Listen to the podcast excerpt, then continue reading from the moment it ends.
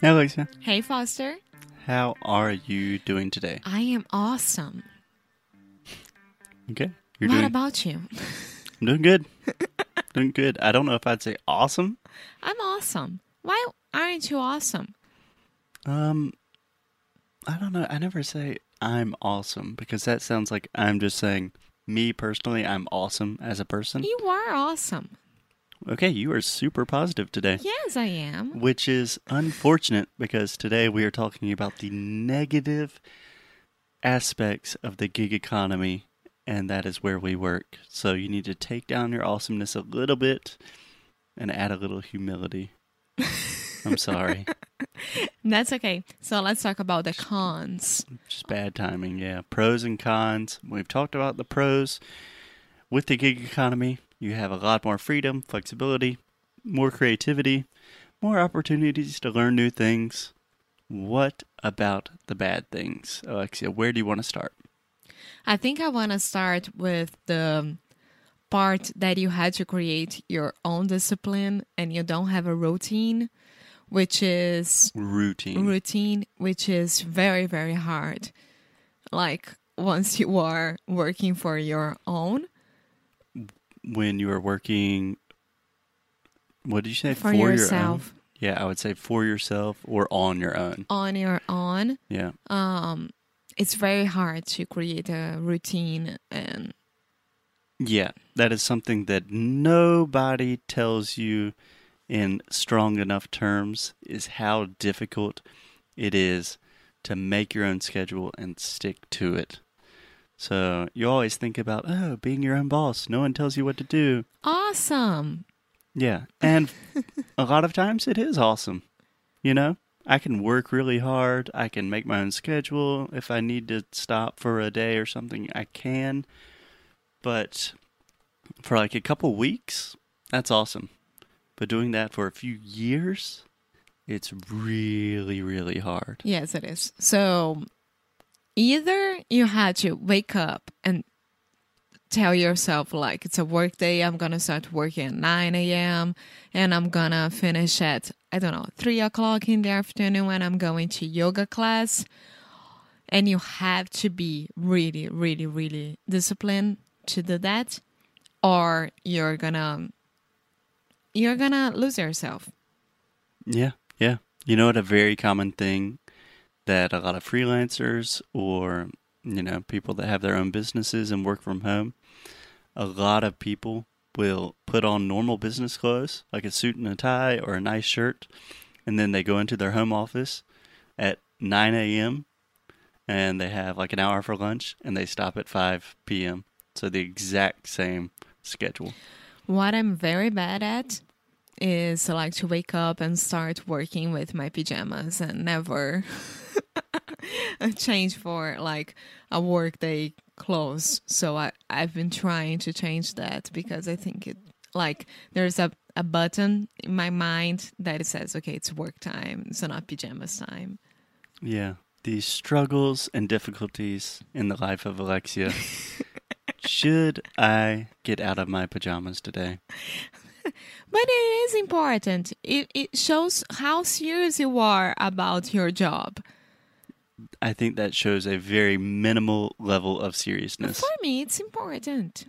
Okay, cool. We will talk a, a lot of episodes about productivity, how to really maintain routines, and that kind of stuff.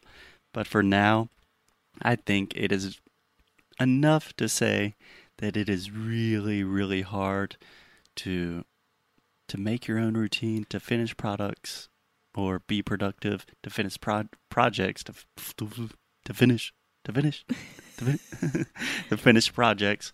To do all of that on her own is hard as shit. It's very hard. Yeah. Uh, the other thing that I think it's way worse is to not health have a health care or like Yeah, you could say like that. the to- benefits. Yeah, you could say not to have a health care plan or not to have health care or access to health care. Yeah. Yeah, so benefits, perks. So most companies, at least in the US, will be required by law to provide you with certain benefits, like health care, like insurance for certain things. Dental care. Dental care is not required in the US. That's awful. Yeah, going to the dentist in the US, It's way, way, way expensive than in Brazil. it's like 500 bucks every time I go to the It's dentist. It's ridiculous. Yeah. Yeah, that sucks. That's mean- why your dentist has a huge house. Yeah, yeah, he does. yeah, it is kind of a scheme, but um yeah, not having those benefits is a huge problem for a lot of people because if you're driving an Uber and you're trying to start your Etsy dog store and all of these things and then you get sick and you don't have health insurance, Who takes care of you? And here in the United States, like there is no public health system. yeah, To- it's, to it's very confusing right now. to call the, the ambulance, you you start on seven hundred and fifty dollars. Yeah, depending on the state, but around that, yeah. Yeah. So this isn't an episode making statements about the American healthcare system, but that is definitely a con of working in the gig economy is most of these jobs or anything you're doing for yourself will not provide these extra benefits. But inglês negro does. Uh, We're getting there. We're getting there.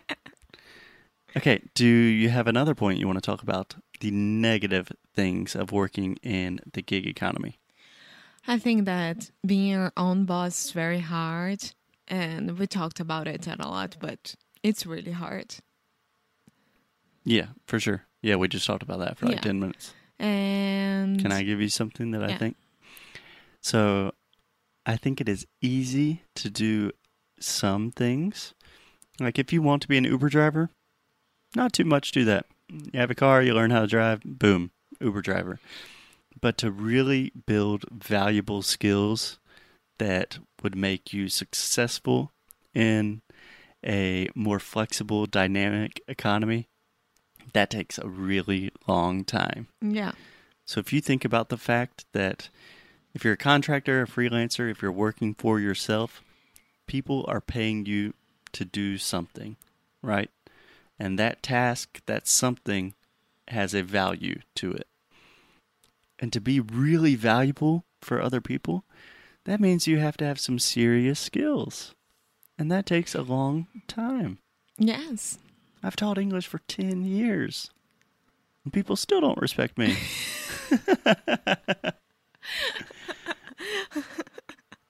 they do, I'm more.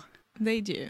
Yeah, but I'm just saying that building these skills, like, how long have we been recording podcasts? A few years? Do you know how, which are our new skill that people are talking about?